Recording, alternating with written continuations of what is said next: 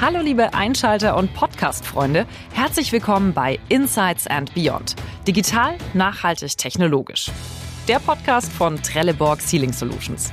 Ihr seid hier richtig, wenn euch die treibenden Fragen rund um Themen wie Digitalisierung, Elektrifizierung und Nachhaltigkeit interessieren.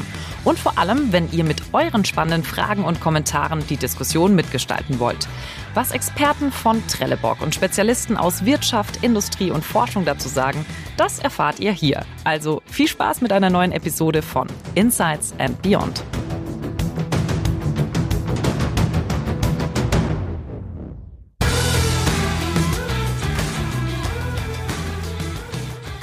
Was kommt raus, wenn man 10.000 Menschen über E-Mobilität weltweit befragt? Knallharte Zahlen. Rund 30.000 Euro, 31 Minuten und ungefähr 469 Kilometer. Das ist das Ergebnis einer groß angelegten aktuellen Studie über das, was Verbraucher weltweit von Elektroautos erwarten. Soviel zu den knallharten Zahlen, wenn es um Alltagsmobilität geht. Doch wie steht es eigentlich um die Ressourcen? Können wir wirklich alle auf E setzen? Ich freue mich auf ein spannendes Gespräch über die Kernfragen der E-Mobilität mit Dr. Martin Busche, Director of Engineering bei Farasis Energy Europe und Professor Dr. Konrad Sauer, Vice President Innovation and Technology bei Trelleborg Sealing Solutions. Hallo. Hi. Schönen guten Tag. So, wir machen gleich hier, wie bekannt, unsere Einstiegsfrage. Und die ist ein bisschen tricky, deswegen freue ich mich schon sehr auf die Antworten. Wenn man jetzt ein Buch schreiben würde über Ihr Engagement im Bereich E-Mobilität, Herr Sauer, was für einen Titel hätte dieses Buch? Oh, spannende Frage. Ähm, das wäre wahrscheinlich, der Titel wäre eine Frage selber. Wohin geht die Reise? Wohin geht die elektrische Reise? Ja. okay, was wäre es bei Ihnen? Nun ja, ich äh, leite ja die Entwicklung bei Farasis Energy Europe. Wahrscheinlich hätte es den Titel Der schwierige Weg, Elektromobilität in die Produktionsstätten zu bekommen. Das wäre dann eher so ein Buch, was man wahrscheinlich in der Unibibliothek Das ist richtig gut. Bei, bei Ihnen eher so Bestsellerliste. Ja, sehr schön. Ähm, bleiben wir doch mal dabei. Sie haben gerade gesagt, Sie möchten gerne eine Frage stellen mit dem Buchtitel. Das möchte ich auch gerne machen. Und zwar eine Frage, die Sie gerne mal gestellt bekommen würden, weil Sie sagen, Mensch, das betrifft ein ganz, ganz wichtiges Thema, ist aber leider in der Diskussion oft noch nicht existent. Ist E-Mobilität die Lösung? Oh, die ist gut. Da hätte ich jetzt gern die Antwort drauf. Wir gucken gleich mal, ob wir uns der annähern können. Herr Busche, was ist es denn bei Ihnen? Welche Frage finden Sie wichtig, weil sie was ganz, ganz Wichtiges betrifft, aber einfach viel zu wenig bis jetzt darüber diskutiert wird? Ja, ich glaube, das ist die Frage, die sich jeder Einzelne stellt. Wie kann man den Individualverkehr, den ja jeder von uns kulturell aus seiner Jugend, meine, wir sind alle mit dem Moped durch die Gegend gefahren im Alter von 15 Jahren, ähm, wie man den erhalten kann mit dem Übergang zur Elektromobilität, wo es eben auf absehbare Zeit nicht die Möglichkeit gibt, einfach mal kurz zur Tankstelle um die Ecke zu fahren und das Fahrzeug innerhalb von ein paar Sekunden aufzuladen. Mhm. Das waren übrigens die 31 Minuten. Also die 30.000 Euro haben sich erschlossen, die, die Kilometer auch. Die 31 Minuten, das ist das, was die Leute sagen. So lange darf Laden bei mir dauern. So viel zu dem Thema, was Menschen darüber sagen. Und es sind natürlich zwei ganz, ganz spannende Fragen, die Sie hier aufgeworfen haben. Ich weiß nicht, ob wir komplett die Antworten drauf finden. Aber auf jeden Fall finden wir jetzt gemeinsam Antworten auf Zuschauerfragen, die uns noch übrig geblieben sind von der Trelleborg Sealing Conference im Juli. Da waren wir ja vertreten alle, zumindest unternehmenstechnisch noch vertreten. Und da haben wir noch ein paar Fragen übrig, die würde ich jetzt gerne an Sie beide weitergeben. Wir starten direkt mit der ersten und die erste Frage lautet, gibt es eigentlich genug Rohstoffe zur Herstellung von ausreichend Akkus, so dass alle Autos durch Elektromobile ersetzt werden könnten? Wissenschaftlich weiß ich es nicht. Ähm, irgendwann wird es aber auch einen eingeschwungenen Kreislauf im Recycling der Materialien, die in Batterien reingehen, äh, geben. Daher gehe ich davon aus, dass man also sehr, sehr viele Elektrofahrzeuge bauen kann. Recycling wird ein äh, großer Aufwand sein, wird aber zwingend notwendig sein, weil die Ressourcen definitiv endlich sind. Und wenn man die eingängige Literatur studiert, dann äh, steckt im Grunde ein großer Aufwand bei der Gewinnung der Rohstoffe drin. Ja, also das kann ich nur bestätigen. Ähm, prinzipiell müssen wir, müssen wir betrachten, wann brauchen wir wie viel dieser Rohstoffe. Das heißt also, wenn man sich die Erdkruste anschaut, dann wird man sehen, geologische Reserven sind ausreichend. Allerdings, wenn wir jetzt, wie in der populärwissenschaftlichen Analyse, äh, ich habe gerade vergessen, ThinkStep war es wahrscheinlich, ähm, dargestellt wurde, ungefähr 18 Millionen Fahrzeuge in einem Jahr elektrifizieren wollen und diese Fahrzeuge dann auch noch 1000 Kilometer Reichweite haben sollen, dann würde ich das eher mit einem klaren Nein beantworten. Das heißt, temporäre Verknappungen sind möglich.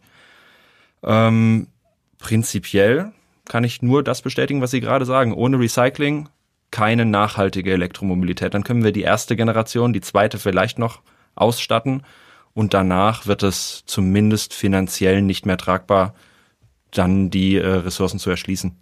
Da haben Sie jetzt gerade schon zwei Punkte angesprochen, auf die kommen wir später noch. Ich finde aber gerade das Beispiel mit diesen Verknappungen. Gerade hatte ich so im, im, Kopf so ein bisschen das Thema Corona, ne, wo man immer dachte, wir haben es vorhin in der Vor im Vorgespräch gehabt, man dachte immer so, was ist denn hier los? Seit wann ist denn Toilettenpapier so was Spannendes? Man hat ausreichend Toilettenpapier. Das sieht man jetzt, wenn man durch den Supermarkt läuft. Aber diese kurzzeitige Verknappung, weil plötzlich jeder Toilettenpapier wollte, ich glaube, das war ein ganz, ganz spannendes, äh, ja, fast Experiment, das wir damit gemacht haben. Ich glaube, man kann es ein bisschen übertragen. Aber es ist auch ein wichtiges Thema Ressourcenschonung. Und gerade wenn man, ähm, und Herr Sauer, da gucke ich Sie mal ganz speziell an, ähm, sich ein bisschen auf die Fahne geschrieben hat, das Thema Nachhaltigkeit voranzutreiben und im Unternehmen auch umzusetzen. Da stellt sich bei mir schon die Frage, gerade wenn es um Elektrifizierung geht, wie machen Sie das denn ganz konkret bei Trelleborg? Wir versuchen diesen Trend äh, zu nutzen, weil wir auch dran denken, das Thema Klima in den Vordergrund zu stellen. Und Verbrennen von Ölreserven, von denen wir alle wissen, die sind auch endlich, wissen wir, ist keine zukunftsfähige Lösung. Äh, Elektrifizierung heißt für uns aber auch äh, Kompaktierung. Dinge werden kleiner, Dinge werden effizienter, Dinge werden besser steuerbar, also weniger Verlust insgesamt. Deshalb glauben wir, dass aus dem gesamten Kontext Digitalisierung, Elektrifizierung auch ganz, ganz viel Effizienzsteigerung möglich ist. Und die brauchen wir auch, wenn wir heute dran leben, äh, dran denken, dass die äh, westliche Welt dreimal die Rohstoffe verbraucht, die die Erde als solches zu bieten hat, können wir uns das auf Dauer nicht leisten. Also wir, wir müssen einfach Richtung Effizienz und auch Suffizienz denken.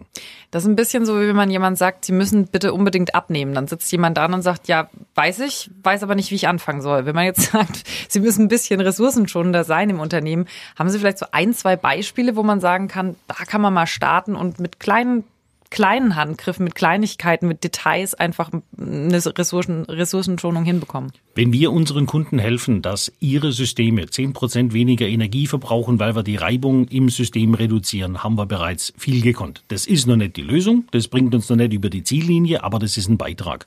Und ganz, ganz viele dieser Beiträge, auch die kleinen Beiträge, summieren sich dann und wir bewegen uns in die richtige Richtung.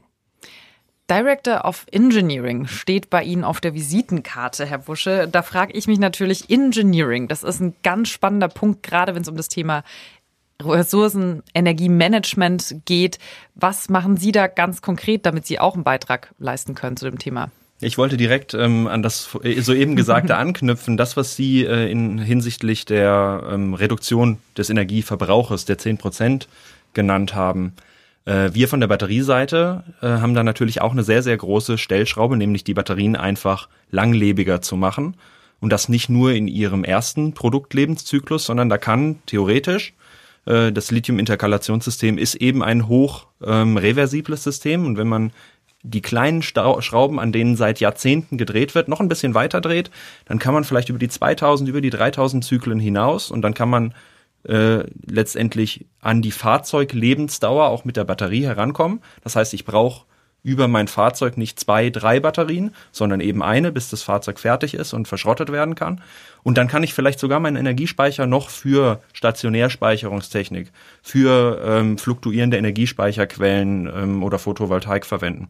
Das ist ein Thema und natürlich beschäftigen wir uns bei Pharasis ganz explizit und auch aus Entwicklungssicht äh, damit, dass wir möglichst viel aus den Rohstoffen dann zukünftig rausbekommen.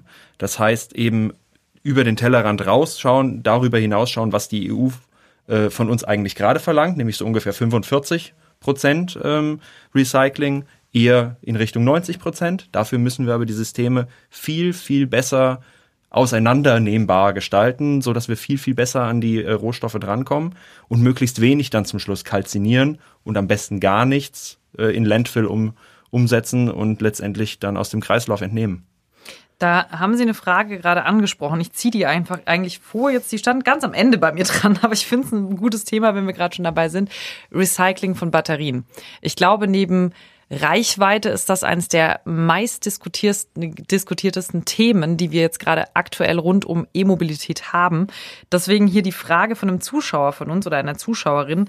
Wie sieht das künftige Recycling-Konzept von Batterien aus?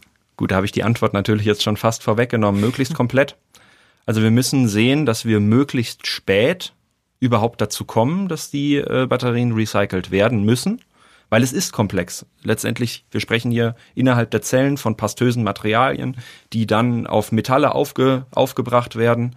Ähm, wir sprechen von kompliziert aufgebauten und auch in der Materialauswahl diversen äh, Systemen, die erstmal auseinandergenommen werden müssen und dann letztendlich sortengetrennt dann recycelt werden.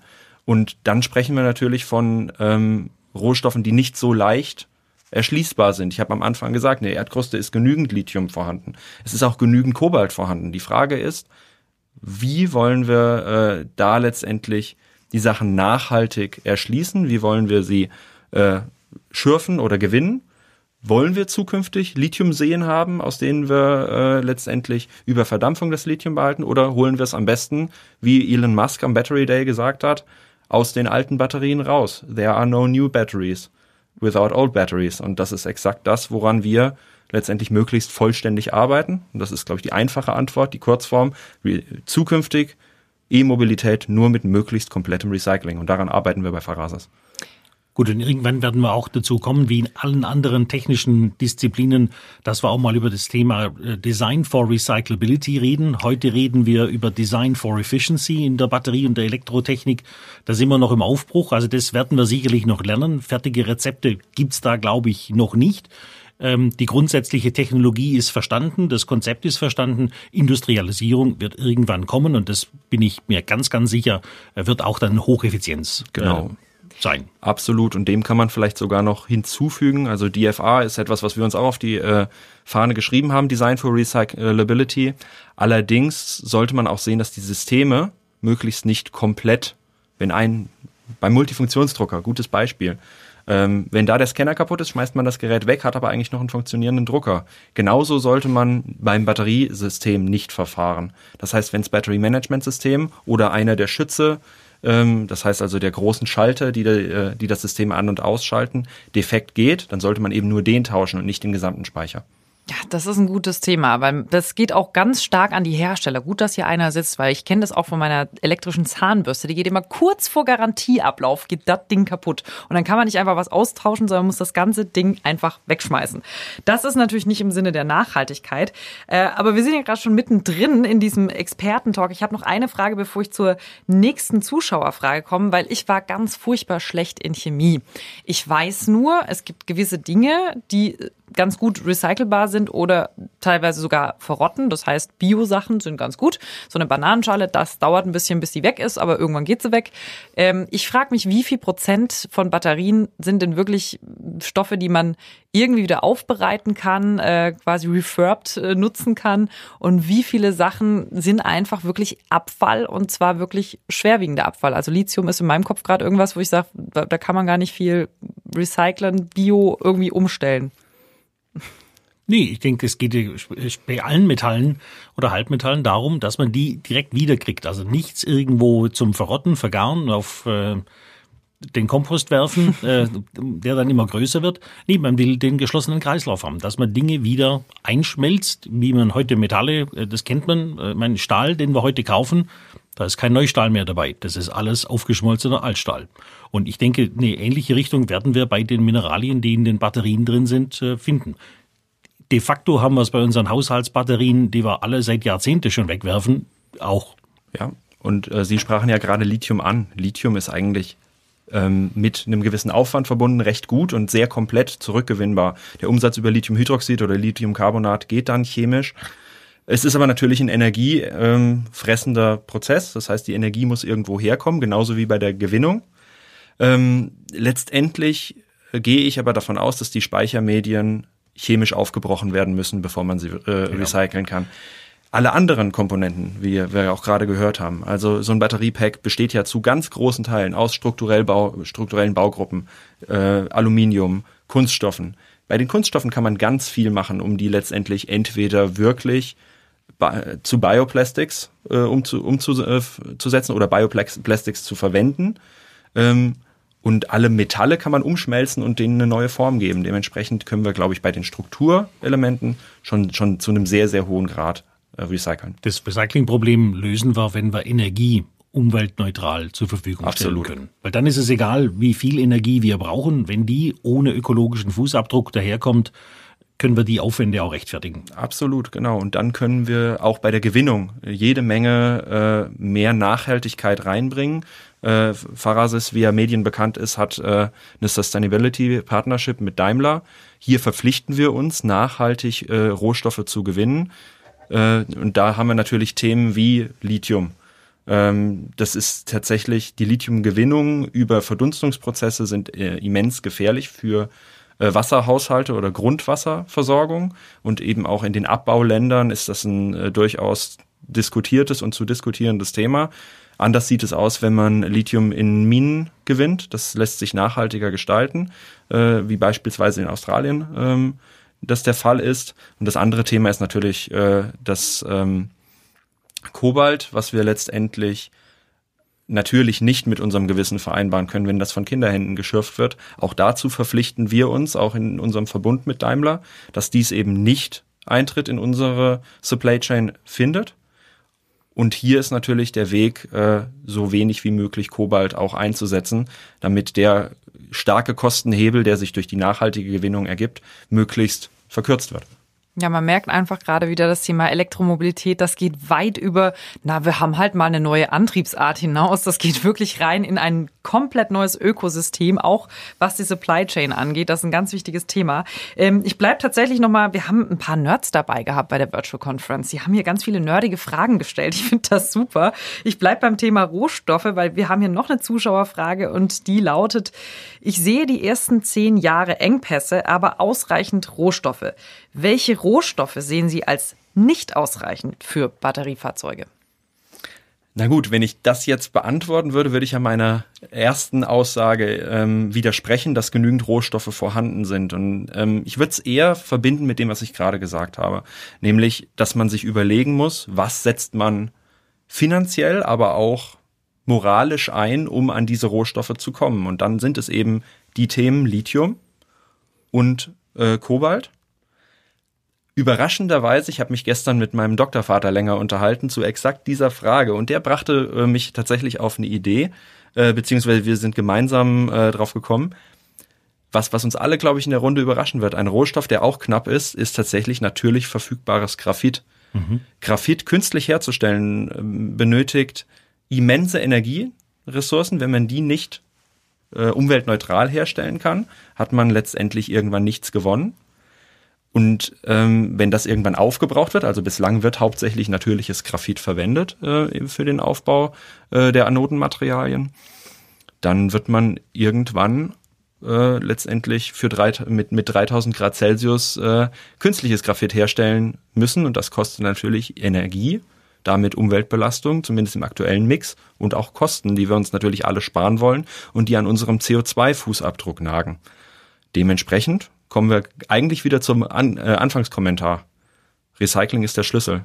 Das heißt, wir müssen sehen, dass wir möglichst komplett den Kreislauf erhalten und letztendlich die nachfolgenden Batteriegenerationen einmal noch effizienter gestalten, aber aus den vorhergehenden äh, Batteriegenerationen möglichst viel rausnehmen. Und ich denke, wir müssen die Kreisläufe organisieren, weil was wir nicht wollen, und das, das haben wir bei anderen Mineralien, dass der Recycling-Kreislauf oder der Kreislauf in verbrecherische Hände kommt. Bei Kobalt ist es die Gewinnung, bei manch anderem äh, sind es kriminelle Organisationen, die einfach überall, wo Wertschöpfung ist, ist kriminelle Energie dahinter. Wir müssen die Stoffströme organisieren. Dann wird mhm. nichts knapp. Ich glaube, es ist nicht nur organisieren, wenn ich will nicht widersprechen, aber äh, was, Doch, da, was dazu was dazu sagen. Die Zuhörer warten ähm, drauf. Das, das Organisieren ist, glaube ich, ein, ein Thema, was dem nachgelagert ist. Aktuell, wenn wir uns den Markt für Recycling anschauen, dann ist das gelinde gesagt wenig. Ähm, der Grund ist, der Markt gibt's gerade noch nicht her. Wie viele Fahrzeuge kommen gerade aus dem Markt zurück und sind tatsächlich End of Life? Das ist, das kann man wahrscheinlich an einigen Händen abzählen.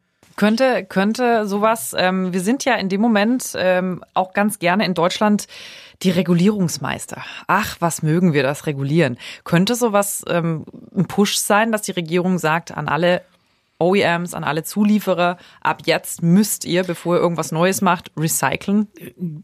Ich halte nichts von Recyclingquoten. Neben der Frauenquote gibt es jetzt auch die Recyclingquote. Ja, macht, Hat nichts äh, miteinander zu tun, hoffentlich. nur bedingt. Wir müssen Rahmenbedingungen schaffen, dass wir diese Stoffströme organisieren. Und ich bleibe dabei beim Organisieren, weil was wir nicht zulassen sollten, ist das Gleiche, was mit dem Elektronikschrott und mit dem Plastikschrott äh, passiert, dass das Ding irgendwo in die dritte Welt verfrachtet wird und da was auch immer damit äh, getan wird. Wir müssen Rahmenbedingungen schaffen, dass Recycling attraktiv ist. Äh, wir müssen dafür sorgen, dass Dinge nicht in zwielichtigen Kanälen verschwinden. Und ich glaube, da kommen wir zusammen. Ähm, es ist letztendlich die Rahmenbedingung, das, auf das ich hinaus möchte. Es müssen nämlich finanzielle Anreize dafür geschaffen werden. Sie haben sehr, sehr stark von Regulierungen und Quoten gesprochen. Ich glaube, marktwirtschaftlich ist es viel besser, wenn man entweder tatsächlich Geld mit Recycling verdienen kann. Dann wird es den Markt geben, den es dringend braucht. Oder eben, wenn es wirklich kostet, dann muss es marktwirtschaftlich akzeptabel sein, dass die Batteriehersteller das letztendlich auch mit in ihre Kostenkalkulation aufnehmen. Damit, wenn Sie schon sagen, jetzt kommen wir da zusammen, dann schließe ich das an der Stelle nochmal. Ich sehe schon, das ist ein wahnsinnig weites Feld, worüber wir diskutieren könnten noch, aber ich muss ein bisschen Gas geben, denn wir haben hier noch äh, zwei Fragen übrig und natürlich jetzt einen, einen Part im Podcast, den ich sehr gerne mag, der heißt Dichtung oder Wahrheit.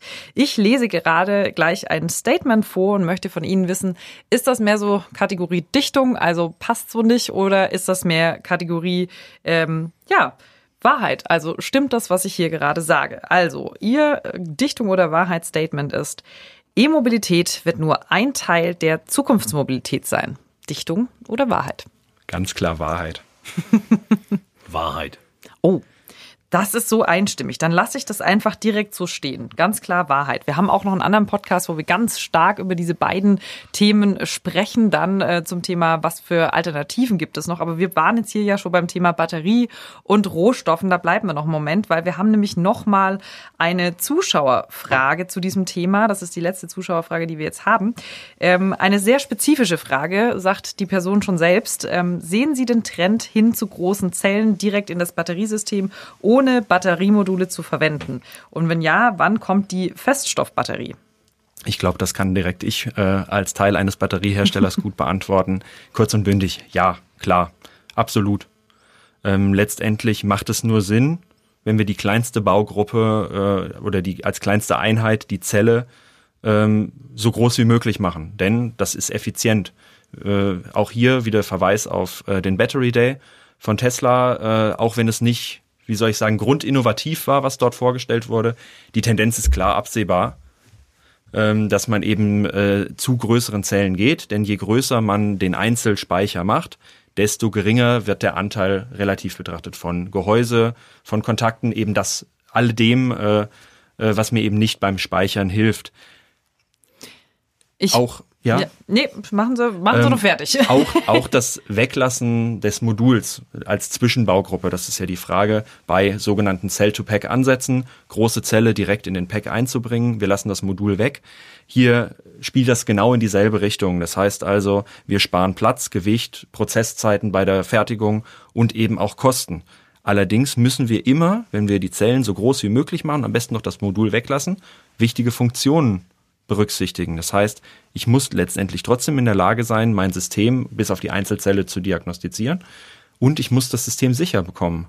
Und wenn ich dann von Einzelzellen spreche, die 200 Ampere-Stunden plus haben, ähm, da muss ich gut drüber nachdenken, ist mein System sicher genug, vertraue ich der Chemie genug, damit ich so ein System, so, so eine Zelle da einbringe. Und da brauchen wir natürlich doch wieder die logische Ordnung in dem, äh, in dem Pack, der die Zellen voneinander abgrenzt. Ich habe tatsächlich hier gerade eine Frage unterschlagen. Das lag aber daran, dass Sie gerade so wunderbar miteinander diskutiert haben und sich dadurch quasi mein schön aufgereihter Plan der Fragen einmal komplett über den Haufen geworfen hat. Ich habe noch eine übrig und es geht genau um das Thema Zellen. Das ist ja sehr spannend, was Sie gerade äh, erläutert haben, wie auch alles in diesem System zusammenhängt, dass man nicht nur eine Sache ändern kann und dann ist das gut, sondern man, es, hat, es bedingt sich. Und äh, genau dazu habe ich noch eine Frage. Vielleicht, ähm, Herr Sauer, können Sie da auch noch mal was dazu sagen, weil ich weiß, Sie arbeiten ja gemeinsam mit den OEMs OEMs an neuen Lösungen auch für E-Mobilität. Ähm, hier ist die Frage von einem Zuschauer, gibt es einen absehbaren Zeitraum für die nächsten Zellgenerationen und deren Leistungsfähigkeit, ähm, beispielsweise Solid State, im Vergleich zu aktuellen Zellen?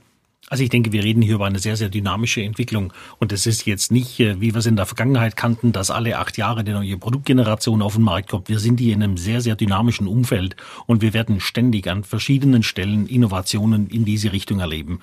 Manchmal werden es größere Schritte sein, manchmal werden wir einfach die Ladedichte erhöhen, manchmal werden wir über intelligente Konstruktionsvarianten eine Verdichtung äh, erleben. Also da ist gerade sehr, sehr viel im Fluss. Es gibt keine etablierte Lösung, die wirklich äh, sagt, ah ja, genau so machen wir es. Also so der Klassiker, ähm, wenn ich als äh, heutiger Konstrukteur von einem Verbrennungsmotor einen Kolben brauche, dann muss ich nicht in gelben Seiten nachgucken, sondern ich habe schon drei qualifizierte Lieferanten. Da ist Elektromobilität noch bisschen Wild West, mehr Aufbruchstimmung, viele Akteure und es passiert gerade auch sehr, sehr viel. Und deshalb glaube ich nicht, dass wir heute schon über Generationen reden, sondern wir haben heute auch noch disruptive Entwicklungen in der gesamten äh, Kette, die uns auch noch größere Sprünge erlauben. Wenn Sie ähm, genau diese Beschreibung gerade von der Entwicklung mal ganz kurz so ein bisschen mit Erfahrung füllen können. Sie arbeiten jetzt schon relativ lang dran. Ich glaube, bei dem Porsche E-Motor waren Sie auch mit dabei. Können Sie mal sagen, in welchen, gerade das ist ja das Spannende, wie schnell entwickelt sich sowas? Was waren so die Milestones, die, die Sie so in den letzten Entwicklungszeiträumen gehabt haben? Also wenn ich ganz ehrlich bin, als Zulieferant äh, haben wir als Trelleborg dort keine Milestones mehr, sondern wir erleben ein hochagiles Projektmanagement unserer Kunden. Also das sind sowohl die OEMs als auch die Tier 1 ähm, ganz, ganz viel äh, Concurrent Engineering, also dass man parallel an Lösungen arbeitet. Das kennt man sonst eher auch nicht. Das ist eher ein linearer Strom. Also ganz, ganz agil, sehr, sehr kurzfristig. Äh, Ideen werden geboren, geprüft, verworfen, weil irgendwas anderes einen rechts überholt. Also da müssen wir als, als Zulieferer, müssen wir da sehr, sehr agil unterwegs sein. Planung, ähm, vergessen Sie es. Gut, dann plane ich. ich Habe ich auch schon gemerkt. Sie haben mir heute auch meinen Plan durcheinander geworfen. So sind sie, die E-Mobilitätsmenschen. Aber ein Plan, den lasse ich jetzt noch aufrecht stehen und das ist unsere Abschlussfrage, nämlich der Sealing-Test. Es gibt bei äh, Dichtungslösungen ein ganz spezielles Material und das klingt erstmal etwas unspektakulär, nämlich äh, Gummi. Aber das hat zwei ganz spektakuläre Eigenschaften, nämlich einmal das Thema Resilienz, das heißt nach großer Belastung unbeschadet zurück zum Ausgangszustand zu kommen und einmal das Thema Flexibilität. Ich glaube, das muss ich nicht erklären. Deswegen jetzt an Sie die Frage, Herr Busche, was glauben Sie, wo müssen wir noch resilienter werden, um das Thema E-Mobilität nach vorne zu treiben und wo müssen wir flexibler werden? Ich glaube, ähm wir haben es ja gerade eben gehört, wir sind so vielschichtig und auf so vielen Kanälen unterwegs. Ähm, bei den Zellen gibt es noch so viele Möglichkeiten in der Lithium-Ionen-Batterie äh, noch, sagen wir mal, evolutionär die Energiespeicherdichte hochzubekommen. Und dann gibt es jede Menge Möglichkeiten, ähm, letztendlich Next-Generation-Batterien wie Lithium-Schwefel äh, zu betrachten. Und ich glaube, die Resilienzkomponente ist dabei, irgendwann die Entscheidung zu treffen, wenn ein Weg sich als nicht gangbar herausstellt, dann unbeschadet zum Ausgangspunkt zurückzugehen und einen anderen zu beschreiten. Denn die Herausforderungen, die wir gerade vor uns haben, sind enorm groß. Niemand hat die Patentlösung und dementsprechend, das ist die zweite Komponente, sollte man als Unternehmen in der Elektromobilität flexibel genug sein, ähm, mehrere Lösungspfade gleichzeitig zu beschreiten. Ich glaube auch als Verbraucher brauchen wir sowohl ähm, Flexibilität als auch die Resilienz, um das Thema neue Mo Individualmobilität äh, auszuhalten.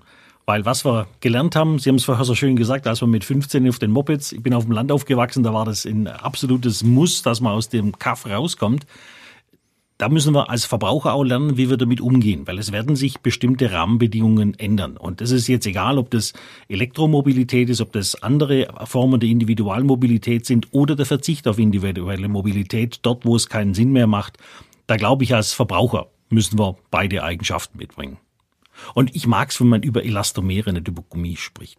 Das ist richtig. Aber ich musste das mal ganz kurz einfach so, Sie wissen ja, in, in Chemie war ich nicht gut. Also insofern, ich hau das mal einfach so ganz banal raus und sage, das ist Gummi. Aber dann konnte sich jeder was vorstellen drunter. Ich ähm, habe auch, apropos Vorstellungen, ganz viele neue Vorstellungen bekommen, wie komplex so Batterieproduktion, Recycling und überhaupt äh, Entwicklung ist. Also vielen, vielen Dank für die ganzen Einblicke, vielen Dank für diese Nachhilfe im Chemieunterricht. Das hat mir sehr viel Spaß gemacht und ich hoffe, wir sehen uns in der Konstellation wieder, weil ich bin mir sicher, da gibt es noch tausend Fragen, die wir beantworten können und das machen wir dann einfach nächstes Mal. Vielen, vielen Dank. Gerne. Vielen Dank auch von meiner Seite.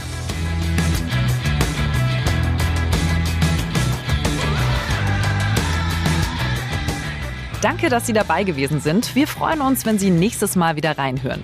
Wenn Sie nichts verpassen wollen, abonnieren Sie einfach unseren Podcast und natürlich freuen wir uns über Feedback in Form von Bewertungen und Kommentaren. Außerdem wollen wir weiterhin Ihre Fragen beantworten, also schreiben Sie uns gerne über info.podcasts.trelleborg.com. Vielen Dank und bis zum nächsten Mal.